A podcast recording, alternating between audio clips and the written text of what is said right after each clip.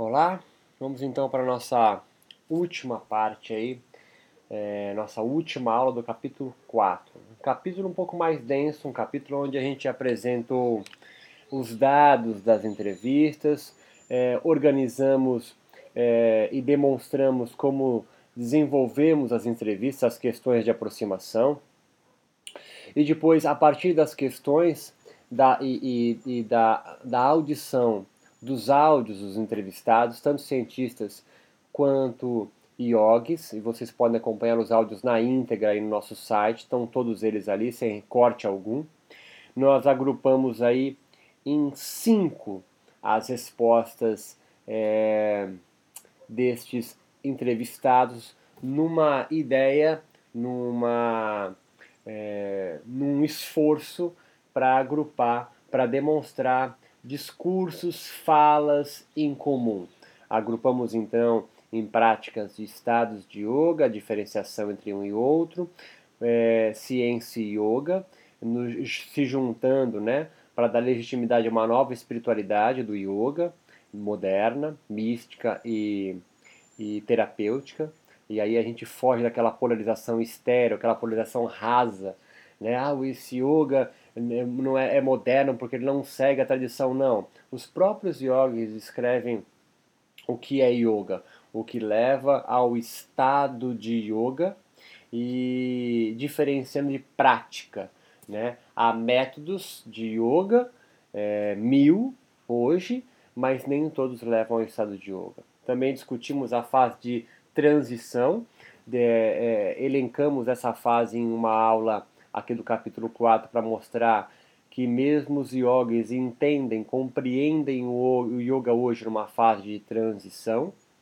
É, depois discutimos na última aula agora a ordem cósmica e a relação com prana, numa constituição aí é, de uma nova proposta é, espiritual para o yoga, ou uma nova interpretação, ou uma, ou, ou uma nova ressignificação. Essa última aula agora a gente fala sobre a busca pela homeostase eterna por meio do relaxamento espiritualizado.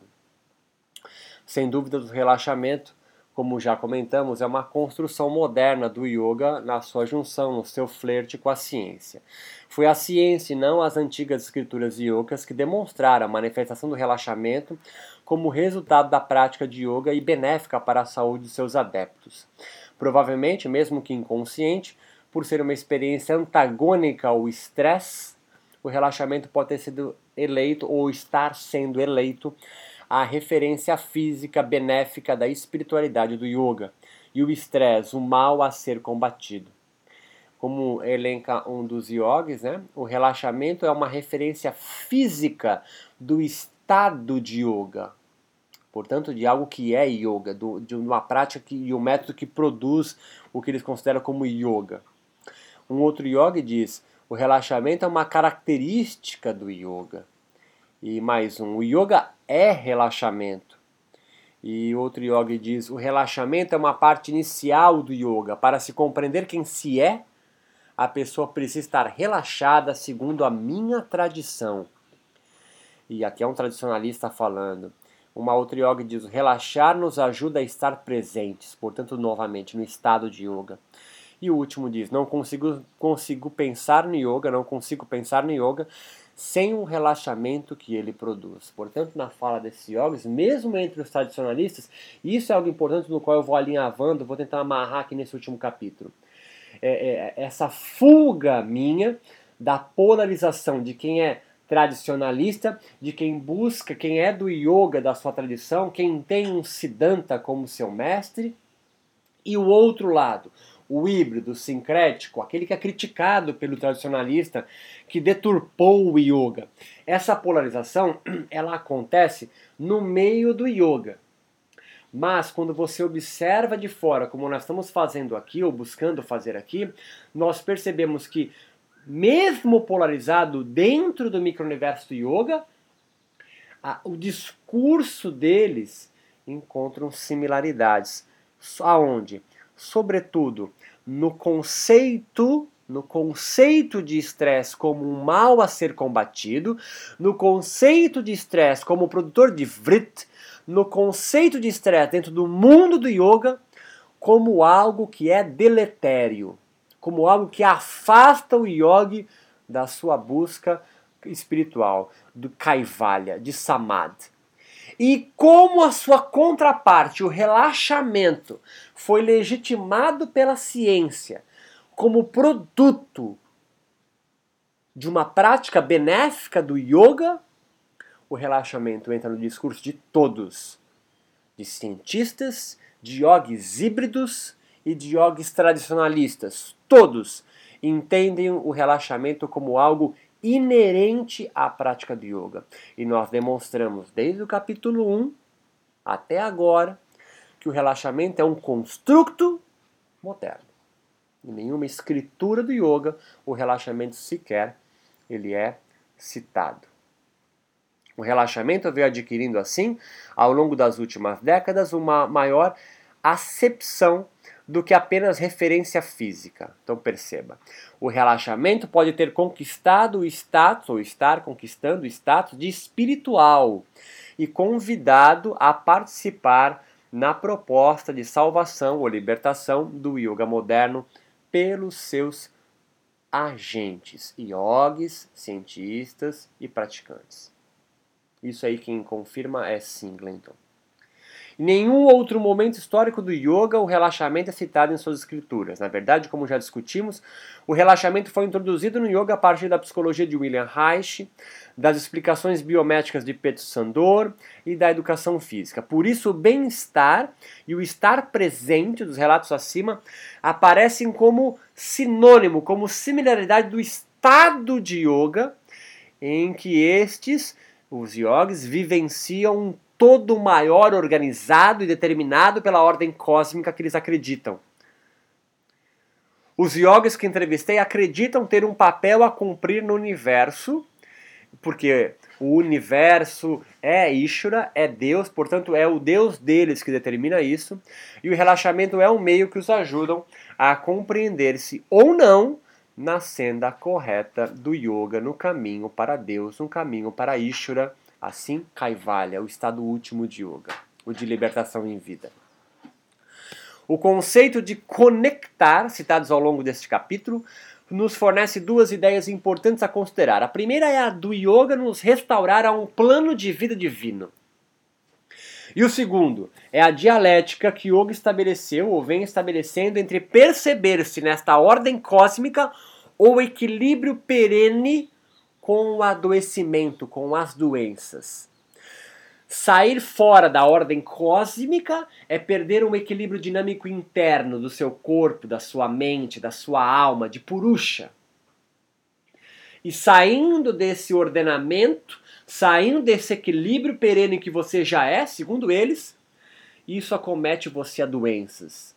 Portanto, a doença no final da corda que acomete o seu físico e a sua psique é no fundo, no final, para esse micro-universo do yoga, uma desordem do plano divino. É você estar fora da ordem cósmica de Ishvara.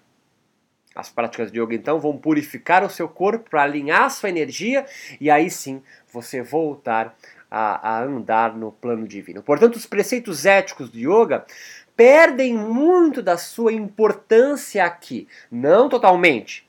Claro que não mas não é mais uma religião ética, se quer que se é que um dia o yoga foi uma religião ou um darshana ético, mas sempre e agora muito mais pautado nos resultados da prática. Portanto, há um reflexo no corpo. O corpo, o yoga está muito mais, o yoga está muito mais corporificado. Mas não porque há uma obsessão por asanas, porque todo mundo quer fazer um monte de asanas e vinyasas. Não!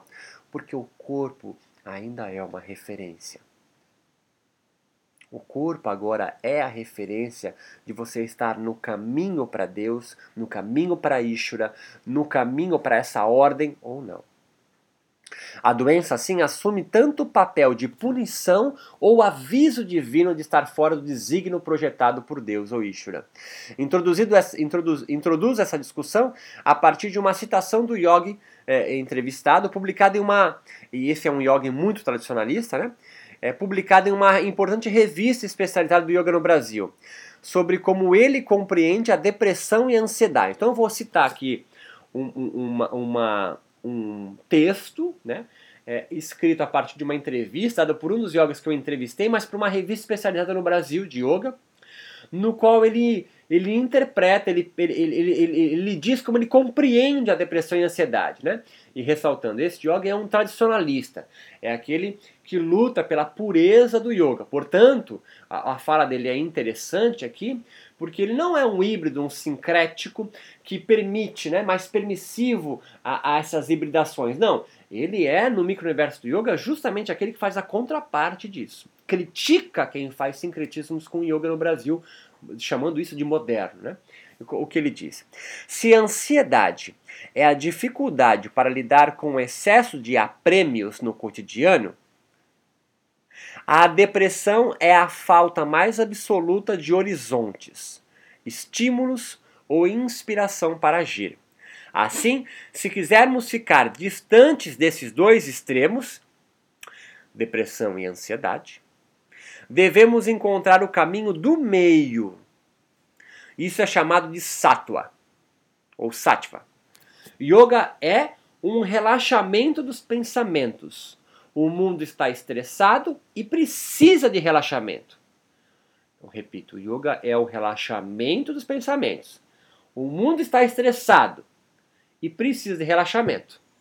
Yoga, então, é uma proposta filosófica e espiritual para isso. Relaxamento é a parte inicial do yoga. Para se compreender quem se é, precisamos estar relaxados, segundo a minha tradição relaxar, focar, expandir, reavaliar seus paradigmas, isso é a meditação propriamente dita. Emocionalmente falando, o yoga nos ensina a colocar-se numa ordem cósmica. Isso se produz, isso se traduz, desculpe, numa postura mais serena e numa melhor disposição no cotidiano o relaxamento, os exercícios de concentração, meditação, tomam conta desta esfera.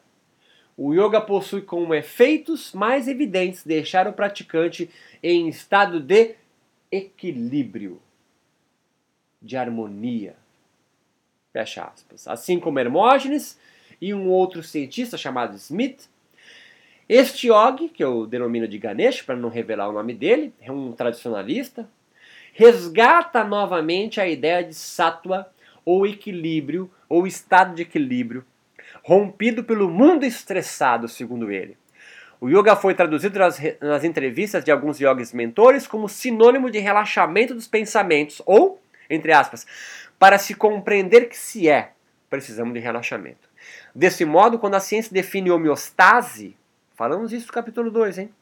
como um estado de equilíbrio orgânico ideal na fisiologia biomédica, mas impossível de se conquistar sob a perspectiva da ciência, dentro da espiritualidade do yoga moderno, a homeostase, um conceito então da biomedicina, um conceito empírico, a homeostase se torna a própria tradução da liberdade conquistada pelo equilíbrio corporal, mental, social e espiritual desejado.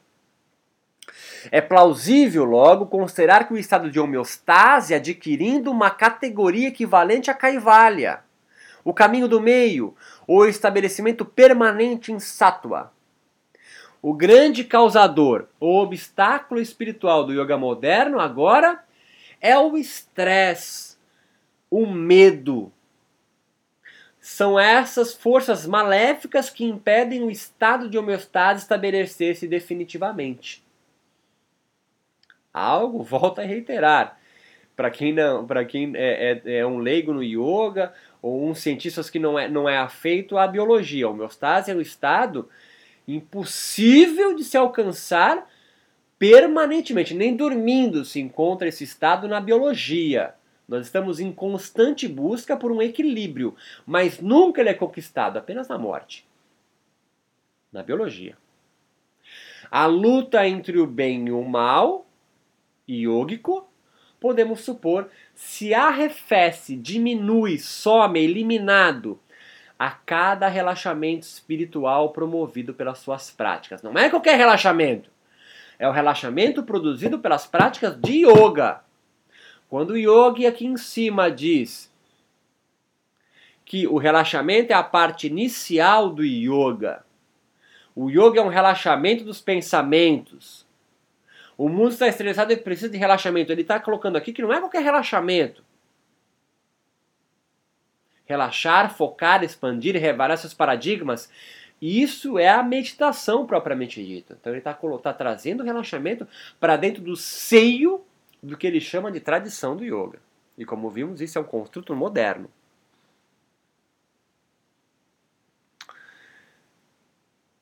Aqui eu vou citar algumas falas de yogis para corroborar essa, essa minha argumentação, ok? Esse capítulo é isso, né? Muito mais que eu trazer marcos teóricos né, de cientistas, eu fui a campo buscar a fala dos yogis entrevistados. Relaxamento, abre aspas, é uma característica do yoga. Yoga é um processo de relaxamento dos pensamentos. O mundo está estressado e precisa de relaxamento. O yoga é uma proposta espiritual para este fim, né? Eu volto a relatar aqui. O grande perturbador do yoga moderno Ficar quieto é um problema para a sociedade moderna. Parece que é muito parecido com a fala do yoga anterior e não é a mesma. Um outro yoga. O yoga é sinônimo de relaxamento. O estresse impede ao estado. Outro yoga. O relaxamento é uma referência física do estado de yoga. Uma yoga agora. O bem-estar que o yoga me traz me provoca o relaxamento. E o relaxar nos ajuda a estar presentes ao estado de yoga. Rudra. Não consigo pensar na prática do yoga sem relaxamento que ela produz. O estresse me desconecta, me tira, portanto, do estado de yoga, de samadhi, me afasta de kaivalya e me faz sair do estado de yoga da união. Lembre, em Patanjali, o que fazia o yoga sair do estado de yoga, da união ou desconectar, não era o estresse, mas eram os comportamentos associados aos kleshas, apego, aversão, medo da morte, orgulho, filhos da ignorância. Eram eles os produtores de vrits. Hoje, os yogis não citam kleshas, citam estresse como quase sinônimo. Eu considero aqui já, no final do capítulo 4, depois de quase 10 horas falando, sim, o estresse é sinônimo de klesha. E por quê? Porque o klesha é muito mais um conceito ético para a vida do que uma referência física. E hoje, no mundo moderno, onde as religiões dominantes institucionalizadas, elas estão em descrença ao micro-universo do yoga todos os yogis, ou quase todos os yogis entrevistados, na verdade todos os yogis entrevistados, né? Talvez nem todos da comunidade, mas os yogis entrevistados que eu, que eu conversei, e até os cientistas, mas sobretudo eles, eles não acreditam no, no conceito popular de religião, porque eles associam religião a uma instituição. Nem sempre é isso. O yoga, por exemplo, não está ainda institucionalizado totalmente, mas está em processos de. Assim, há um descrédito das, das religiões institucionalizadas. Portanto, as religiões no qual o Ocidente conhece são religiões éticas. Cristianismo, protestantismo, o islamismo, o judaísmo. Elas são religiões éticas, elas prescrevem um código de ética para você viver uma boa vida. E os rituais? Os rituais, sobretudo no cristianismo, eles perderam um pouco a sua força no micro-universo do yoga, tá certo? Eu estou falando a partir das minhas entrevistas, do meu conhecimento do micro-universo do yoga. Esse micro-universo do yoga, herdeiro, descendente dos, do movimento religioso Nova Era, não acredita mais em religiões institucionalizadas que prescrevem ética a todos de uma forma uniforme para ser seguida, dez mandamentos. Assim, os yogis modernos, já desvinculados do hinduísmo, ou desvinculando-se do hinduísmo, e buscando construir a sua, o seu limite do que é o não yoga, se pauta, se constrói, vem se edificando, não com uma religião ética, não com uma religião que traz para o mundo códigos morais para serem seguidos. Não, eles, eles estão longe disso.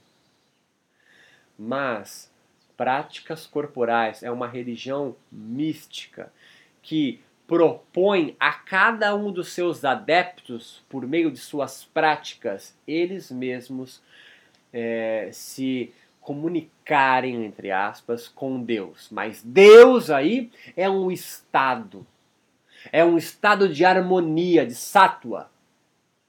E esse estado, ele é visto agora no corpo. Portanto, muito mais do que seguir a minha vida ao preceito ético, eu realizo as minhas práticas, eu realizo os meus mantras, eu faço meus mudras, faço a minha série de asanas, faço meus pranayamas, mas sobretudo sento para meditar, reequilibro energeticamente o meu corpo, me coloco novamente em harmonia e aí me sinto, nas palavras deles, em conexão, conectado, num estado de equilíbrio. Ao mesmo tempo que eu me afasto de doenças, mantenho o meu corpo são e minha mente, pela associação que o yoga faz de doença com afastamento do caminho espiritual e saúde com o mais próximo de Deus, nós vamos falar isso melhor no capítulo 5. É óbvio que o relaxamento agora, como antagônico ao estresse, que ganhou características físicas e psíquicas de aproximação do klesha, porque ele não é tão ético, você perceber seu corpo estressado, não há código ético. Eu olho meu corpo estressado, eu vejo, oh, estou fora do meu caminho espiritual. Portanto, os yogis dizem, o relaxamento corporal e a respiração do yoga adequada já prepara para uma prática meditativa. Não consigo pensar na prática do yoga sem o relaxamento. O yoga, outro yoga diz, é a união para harmonizarmos. O yoga é a união das diversidades. O yoga nos deixa como um mental mais calmo, equilibrado. De Rose diz: o estresse impede o samadhi. A yogi diz: o estresse nos afasta, nos desconecta. O yoga abaixa o estresse. O yoga abaixa o estresse. Acalma a mente, a terra. E assim nos ajuda a conectar novamente. E o outro e último yoga aqui o, no yoga moderno, o estresse ocupa um lugar que não fazia parte do yoga antigo, que ele está revelando. A diminuição do estresse físico tem uma correlação direta com moksha, o equivalente a Kaivalya na fala desse yoga. Posso pensar agora que para o yogi compreender o seu lugar social na ordem cósmica, é preciso atingir antes uma profunda vivência de relaxamento a partir das técnicas do yoga, das suas práticas físicas. O estresse, portanto, o estado antagônico ao relaxamento, pode estar sendo concebido modernamente como condição espiritual que afastaria os yogis de seu objetivo de kaivalya, literalmente liberdade. Mesmo entre os cientistas entrevistados, revelou-se que a prática do yoga pode estreitar relação positiva entre o relaxar e a ponderação dos próprios problemas cotidianos, ou seja, o relaxar entre yogis. Mesmo os cientistas que investigam yoga, eles entendem que o relaxar pode propiciar é, uma ponderação melhor sobre a resolução de problemas cotidianos. Isso aqui é de Pedro Sandor, hein? Volta para o capítulo 2. Pedro Sandor falava isso, psicólogo. Um yogi diz: como um relaxamento, com um relaxamento corporal e uma respiração adequada, você já está bem preparado para uma prática meditativa. A busca é alcançar o relaxamento da lógica, que demora em torno de 5 a 10 minutos. Esse é um, é um cientista monge falando. A, a, a, cientista dizendo: as posturas de yoga podem diminuir as aflições mentais uma cientista falando, as posturas do yoga podem diminuir as aflições mentais. Nunca vi ninguém meditar sem relaxar. É a primeira fase da meditação. Ou seja, o cientista está corroborando a fala do yogi. A gente não sabe mais agora quem é quem. E último cientista, sempre que estabeleci uma rotina de meditação e yoga regular, obtive maior serenidade em meus comportamentos com os outros. Abaixo reforça, reforço propositadamente essa questão de equilíbrio inato e perene na fala de yogis para revelar suas lógicas com a homeostase em conversação, em diálogo, em dialética com Kaivalya ou Kaivalya, esse estado último do yoga que alcançar. O yogi diz: o yoga lida com aquilo que é universal e eterno, que não muda.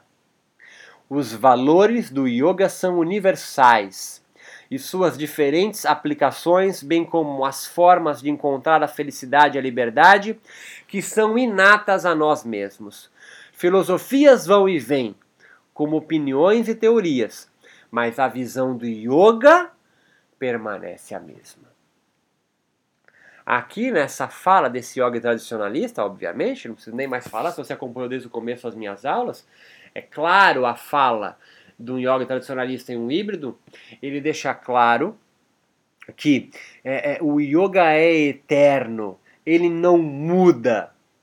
Isso podemos ler com uma visão obviamente ortodoxa, né? Uma visão que acredita na infalibilidade das doutrinas yogicas, né? Isso leva os tradicionalistas a pensar de forma dogmática, né? Ou seja, que, que, que todos os sutras contidos nas suas doutrinas sagradas são então inalienáveis, são infalíveis, eles não mudam porque eles são eternos, eles são perfeitos em si mesmos.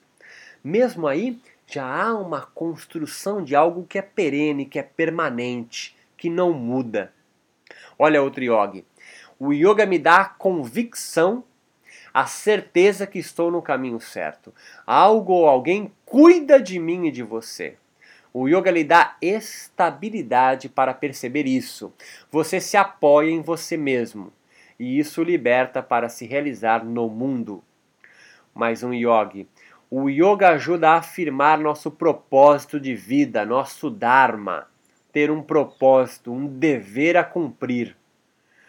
E a última, a Yogi diz: O yoga me mostra que cada um de nós veio para fazer algo. Aqui fica claro, aqui novamente, a, o retorno da fala sobre a ordem cósmica. Há uma ordem cósmica e há um papel que você deve assumir. Quando nas, últimas, nas outras aulas desse capítulo 4 eu falei sobre as máscaras que devem cair, né? os yogis falam isso, o papel que você ocupa o afasta do yogi.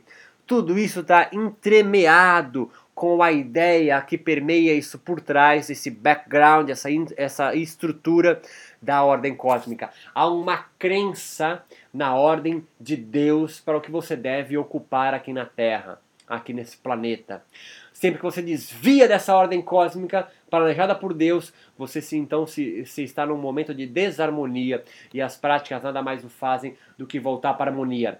Antes de seguir preceitos éticos e valores de uma dada doutrina é você é observar o seu próprio corpo e você se percebe fora ou não da harmonia preconizada pelo yoga.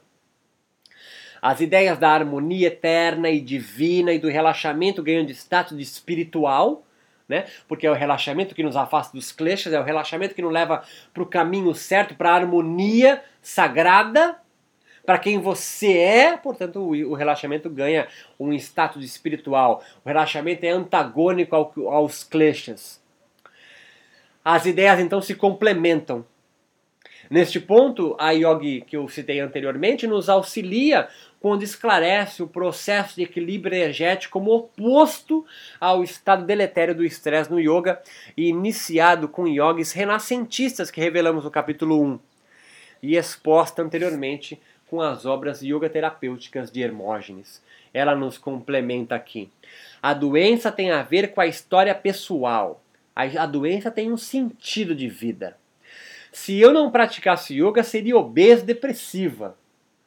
A doença é uma desarmonia da energia sutil. Os chakras desalinhados repercutem em doenças.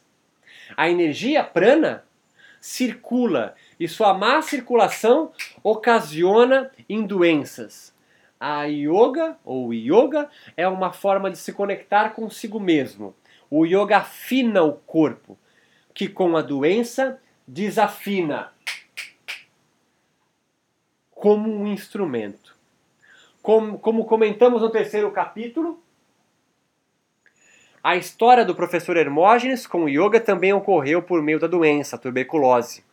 A partir daí, seus ensinamentos yoga sincretizam a doutrina yógica com a advinda do cristianismo popular brasileiro, combinados com os benefícios terapêuticos do yoga para a saúde descobertos cientificamente.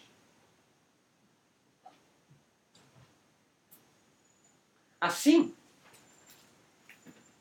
foi o professor Hermógenes, como apresentei, que consolidou no Brasil o mote, a ideia do yoga atrelado à saúde e à salvação, à libertação, e disseminou por meio de suas obras o yoga como terapia no Brasil. Permanece assim a crença em energias sutis no Brasil, como teóricos já alertaram nos capítulos anteriores.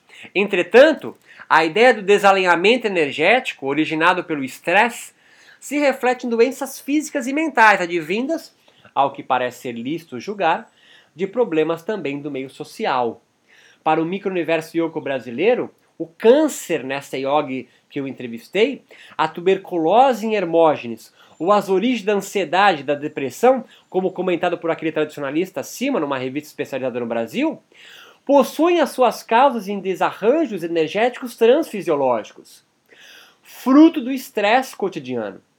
Em outras palavras, de uma vida vivida fora da ordem cósmica, de uma vida alienante de quem se é, que em última análise pode ter ligação com uma narrativa yoga do mal-estar de um micro-universo de brasileiros.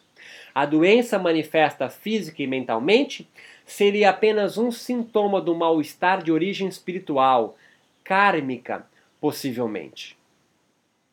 Então perceba, é, e isso é importante aqui eu amarrar, apesar de ter me estendido um pouco mais do que eu gostaria, mas é importante aqui eu, eu falar mais cinco minutos sobre é uma questão relevante. As religiões, as espiritualidades para a ciência não surgem de uma intuição divina. Mesmo que o seu interlocutor, o seu líder, sua referência, seja um sacerdote, um profeta, um mago ou um místico, o compreenda assim. Para a ciência, a construção, a edificação de espiritualidades, religiões, assim como suas transformações e ressignificações, fazem parte, estão atreladas de forma inequívoca ao meio social a que pertencem. Se Jesus Cristo tivesse nascido um aborígene australiano,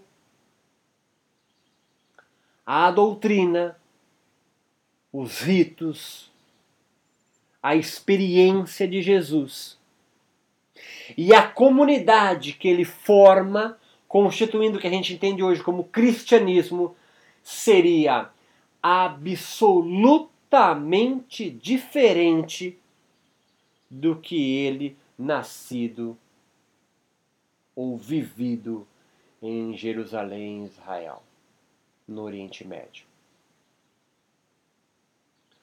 O lugar onde você vive reflete em quem você é. O movimento punk que nasce na periferia de trabalhadores das empresas em Londres seria absolutamente diferente, se é que existiria, se nascido entre os trabalhadores da zona leste de São Paulo, imigrantes italianos, por exemplo. E é disso que é importante nós termos aqui em mente para quando agora nós partirmos para o capítulo 5, capítulo final. O que eu estou querendo demonstrar aqui ao longo dessas aulas é que o yoga sempre se modificou como um corpo espiritual e doutrinal e prático. Desde a, a, a, a, chegada da religião bramânica, que no qual hoje nós chamamos de hinduísmo, com uma sociedade estratificada, onde o alto clero, os sacerdotes, os brahmanes, ocupavam a alta casta. O yoga, então, primeiro foi rechaçado como algo menor, porque fazia parte da, de uma religião, de uma espiritualidade nativa, mas foi aos poucos sendo introduzido, incorporado aos Vedas. Depois vem um Brahmani e sistematiza pela primeira vez o yoga em 196 frases, sutras, constituindo o Yoga Sutra. Ele tem influência do Sankhya, e é óbvio do hinduísmo também. Ele transforma o yoga em algo que ainda é meio amorfo dentro dos Vedas, ou seja, algo que não tem uma característica própria ainda, em contornos bem definidos e transforma ele em um darshana, em um ponto de vista filosófico dentro do panteão ortodoxo hinduísta. Na Idade Média, o budismo surge e não se adequa à ortodoxia hinduísta. Portanto, ele é expulso, ele é considerado algo heterodoxo. Ele é expulso do hinduísmo. Tanto que o budismo não prospera na Índia, mas em países adjacentes a ele. E o yoga? O yoga se adapta, mas continua lá dentro mesmo com a influência dos natas, mesmo com a influência mística dos sufis muçulmanos, mesmo com a influência budista, que fala mal e, e, e decreta é, é, é, é e, e, julga como deletério as castas sacerdotais e se proclama o budismo como uma religião ateísta, sem Deus, num país, num continente que tem Deus para tudo que é lugar, é uma afronta, é claro que é uma afronta,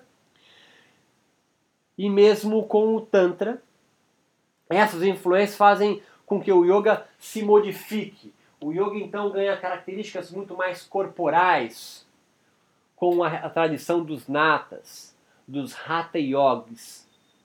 O yoga então ganha referência muito mais na fisicalidade e ganha então uma medicalização com a influência dos natas com a medicina ayurveda.